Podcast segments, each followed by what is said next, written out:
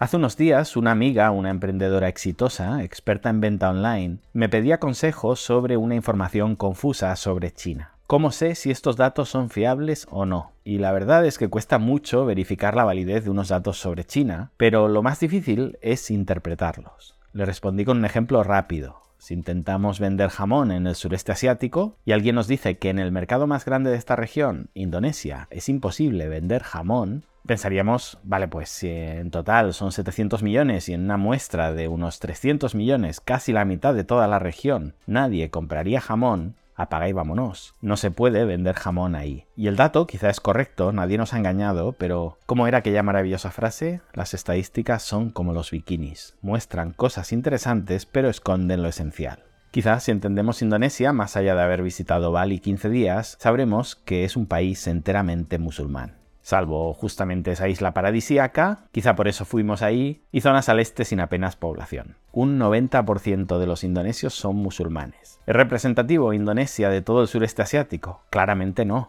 Quizá podría servirnos para analizar Malasia, con el que más o menos comparten cultura, un idioma derivado, pero para nada nos sirve para analizar la viabilidad del jamón en Tailandia o en Vietnam. Sin embargo, el dato no era incorrecto. Cuidado, lo que tiene valor no son los datos, es la interpretación que hagamos de ellos. Por eso estáis suscritos a este canal, permitidme la cuña publicitaria. Es algo de lo que acuso mucho a la prensa en China. Cuando no nos mienten directamente, nos dan datos veraces, pero datos que convenientemente sacados de su contexto van a llevarnos irremediablemente a conclusiones equivocadas. Y su disculpa es siempre, yo no te he mentido. Claro que no, cariño. Me fuiste sincera cuando te pregunté si habías hecho el amor con el vecino y me dijiste que no. Y así fue no hicisteis el amor, fue solo sexo. Culpa mía por formular mal las preguntas. Os explico todo esto porque es el pan de cada día en China, pero no solo en China. Lo que pasa es que aquí es más difícil pillarlos. Juegan con que es un país muy hermético con su información y que nos vamos a fiar de lo que diga la prensa porque todo lo demás es demasiado costoso contrastarlo.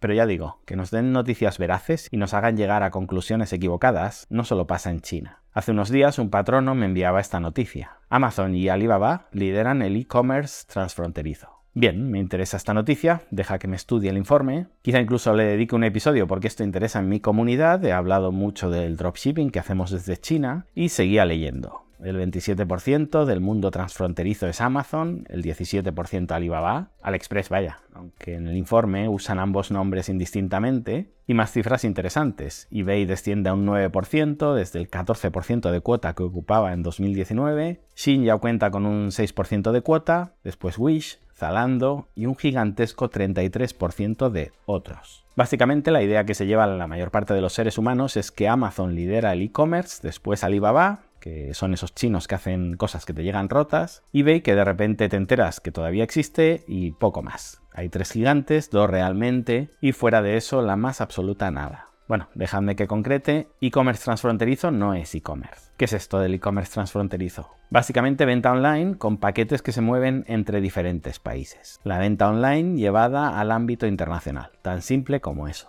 Es decir, si yo estoy en Madrid y compro en Amazon y me lo envían desde Valencia, eso es e-commerce, pero si me lo envían desde Londres, eso es e-commerce transfronterizo. Ahora ya sabemos que no es lo mismo, que los datos le sirven más a empresarios que a usuarios y quizá a los usuarios les confunde esta noticia, porque cuando yo compro algo y acuerdo un precio y un tiempo de entrega, me da un poquito igual si viene desde dentro o desde fuera de mi territorio, pero a un empresario no, porque si tiene que vender en según dónde, se ve sometido a la legislación específica de ese mercado y por tanto sí le interesan estos datos. Bien, sabemos que no es lo mismo e-commerce que e-commerce transfronterizo, que si no soy un empresario o un comprador experto, quizá esta noticia me confunda y piense que más allá de Amazon y Alibaba hay un desierto. Y entonces, si soy un empresario, ¿esta noticia me sirve para hacer una foto del planeta? Pues tampoco. Porque mirando la letra pequeña, vemos que el estudio de International Post Corporation se hace entre 33.000 usuarios de 39 países y no sé por dónde empezar a criticar. El estudio no es un estudio, es una encuesta, y la verdad es que las encuestas hoy en día fallan más que una escopeta de feria, solo hay que ver las encuestas electorales. Lo que más me preocupa es que con toda la data de la que disponemos actualmente para obtener información de compras digitales, es decir, data que ya deberíamos tener, nos dediquemos a encuestar a usuarios. Nos pasamos media vida intentando digitalizar lo analógico y esto que ya era digital lo analogizamos. Básicamente, en lugar de ver la final de la Copa del Mundo por la tele, le estamos pidiendo a los jugadores, después del partido, que nos narren los 120 minutos y la tanda de penaltis. Anda para allá, bobo. Claro, en lugar de obtener data de millones de usuarios, la encuesta se limita a 33.000 personas, lo que nos da la vida, hacer preguntitas y todo eso. ¿Sabéis cuándo te llaman de Vodafone para cambiarte de compañía que cuelgas casi sin dejar hablar al telefonista? Pues una de esas llamadas no era de Vodafone, era de International Post Corporation y querían que les contaras cuántas veces compras transfronterizo y a qué empresas. Pero el mayor de los sesgos no es que sean encuestas hechas a lápiz, que le pregunten a la gente qué cosas feas busca en Google en lugar de preguntárselo a Google, porque por supuesto en las encuestas mentimos o no recordamos con exactitud, o el mayor sesgo tampoco es que hayan tomado solo una muestra de 33.000 personas. El problema es que lo han hecho solo en 39 países. Por tanto, ya no puedes decir que Amazon y Alibaba dominan el mundo del e-commerce transfronterizo. Bueno, lo puedes decir porque lo dominan, pero no lo dices basado en datos, lo dices basado en conocimiento tácito. Pero entonces no necesitábamos un informe. Y me diréis, bueno, es que quizá esos 39 países suman el 95% de todo el comercio transfronterizo del mundo. Podría ser, pero no lo sabemos. ¿Qué países son? Sobre todo Norteamérica, Europa, China, India, Corea y Japón, Australia y en Sudamérica tenemos Argentina, Brasil y Chile a mi juicio insuficiente. Se deja en Indonesia, por ejemplo, el cuarto país del mundo en población y el noveno en términos de e-commerce. Es decir, no entendería ya una estadística que nos hablara del top 10 de países en términos de e-commerce, ignorando a uno de esos top 10, Indonesia, mucho menos si extendemos la estadística a 39 países. Bien, sabemos que Indonesia es relevante en términos de e-commerce, pero ¿es Indonesia relevante en términos de e-commerce transfronterizo? Pues tampoco lo sabemos. Y no lo sabemos porque en esta encuesta han decidido no medir Indonesia. Y no digo que sea el caso, pero desde Occidente acostumbramos a medir solo lo que es fácilmente medible. Es normal, es muy humano, hacemos un pareto y pensamos, si con el 20% de los recursos puedo medir el 80% de la muestra, pero el 20% de la muestra restante requeriría el 80% de mis recursos, bueno, pues me conformo con lo primero y el que quiera más que se esfuerce.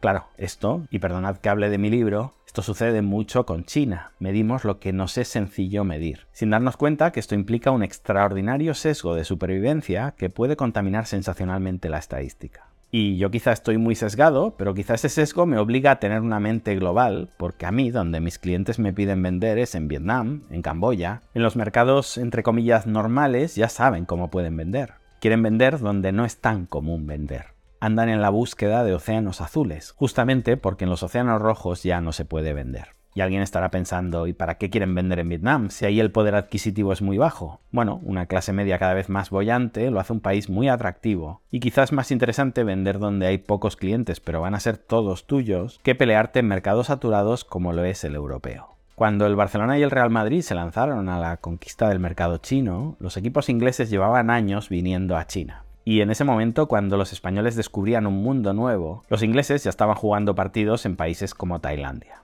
Hace 10 o 15 años hablo. ¿Qué debieron ver ahí? Si solo hay pobres, ¿verdad? De nuevo, tengamos mente global. El universo no acaba en mis preferencias de consumo. Tengo clientes vendiendo cosméticos, complementos y más allá del e-commerce, fertilizantes, soluciones relacionadas con la energía, servicios de ingeniería industrial, ámbito educativo. Hay muchísimo para ofrecer en estos países de los que sabemos muy poco. Y justamente Tailandia, Vietnam o Indonesia son algunos de los países del mundo que más crecen en comercio online. El dato que sería más importante para mí como emprendedor no sería tanto quién compra más de forma transfronteriza, sino quizá qué países crecen más en el comercio transfronterizo ya que esto me mostraría oportunidades nuevas, lugares nacientes, territorios donde quizá hay una nueva normativa que facilita la importación de productos, lugares con una nueva logística interna más segura, más fiable. Es decir, más allá de la foto del momento donde Indonesia es un lugar irrenunciable, veamos la película porque la realidad está en continuo movimiento. Y a pesar de mi sesgo, intento de nuevo huir de mi mente local, Igual que para muchas personas solo existe Europa, Estados Unidos, Canadá, Australia, Japón y Corea como mucho, para mí no solo existe China o el sureste asiático. El mundo es mucho más, el planeta es mucho más. Me molestan este tipo de sesgos tan comunes en las noticias de hoy en día como el mundo decide tal cosa o el mundo se posiciona contra este o ese país. Porque yo lo vivo con Asia, pero el mundo no es que solo ignore Asia, también ignora y de qué manera a África y a Latinoamérica. Me interesa saber cuánto de ese 33% restante es Lazada, Shopee, Jingdong o Tokopedia, que con 150 millones de usuarios imagino que engrosaría los porcentajes de Alibaba. Por cierto, tanto de Lazada como de Tokopedia soy cliente habitual cuando estoy en Tailandia o en Indonesia. Y de hecho compro bastantes cosas a las que estoy acostumbrado de China y las necesito ahí, con lo que soy un ejemplo claro, encuestable, de cliente de comercio online transfronterizo. Pero os decía que además del sureste asiático me interesa saber qué parte de ese 33% de otros se lo lleva, por ejemplo, Mercado Libre. Un portal que me encanta, que ha sido capaz de vencer a Amazon justamente con sus propias armas, siendo mejores que ellos en logística. Y la encuesta incluye Argentina, Brasil y Chile, no está mal, pero como español, interesado en países de habla hispana, se me queda muy coja. Pocas empresas habrá en el mundo que cuando diseñan un plan de expansión en el área LATAM se queden solo en tres países. Una vez te adentras, vas con todo. En lugares como Colombia o Uruguay, yo soy comprador online. ¿Qué ocurre ahí? Pues bajo esta encuesta no lo sabemos. ¿Y en Perú? Os diría que en mi experiencia personal, y esto lo digo sin datos, Cuba es uno de los países con más comercio online transfronterizo por habitante del mundo, con muchísima diferencia. Aunque ahí no estaría hablando seguramente de lo mismo que hablan en el informe, pero literalmente es comercio online y es transfronterizo. Venga, gestionad eso. De hecho, tanto es así que estando en Cuba estuve a punto de abrir una empresa en Miami por este tema, ya que desde allí es desde donde se mueve todo. Si China es otro planeta, ya os lo digo, Cuba es otra galaxia. Súper interesante para curiosos, exploradores, gente dispuesta a cambiar de opinión, básicamente los que seguís este canal. Y ni siquiera entro en África, un continente para el que no me va a dar esta vida, al menos a nivel emprendedor, como usuario desde luego, pero donde me interesa saber más lo que ocurre en términos de e-commerce que, yo que sé, Bélgica. Como conclusión, ¿quién lidera el comercio transfronterizo en el mundo? Respuesta honesta, no lo sabemos. Respuesta común, por ese, como os decía, conocimiento de algún modo tácito que tenemos, Amazon y Alibaba, pero con solo un tercio del total entre ambas, o un poquito más, hay un mundo enorme por descubrir del que este informe no nos da suficiente información. Os dejo con un proverbio hindú que me gusta mucho y que siempre tengo presente cuando leo estadísticas. Hay que desconfiar 7 veces del cálculo y 70 del calculador. Gracias y hasta pronto.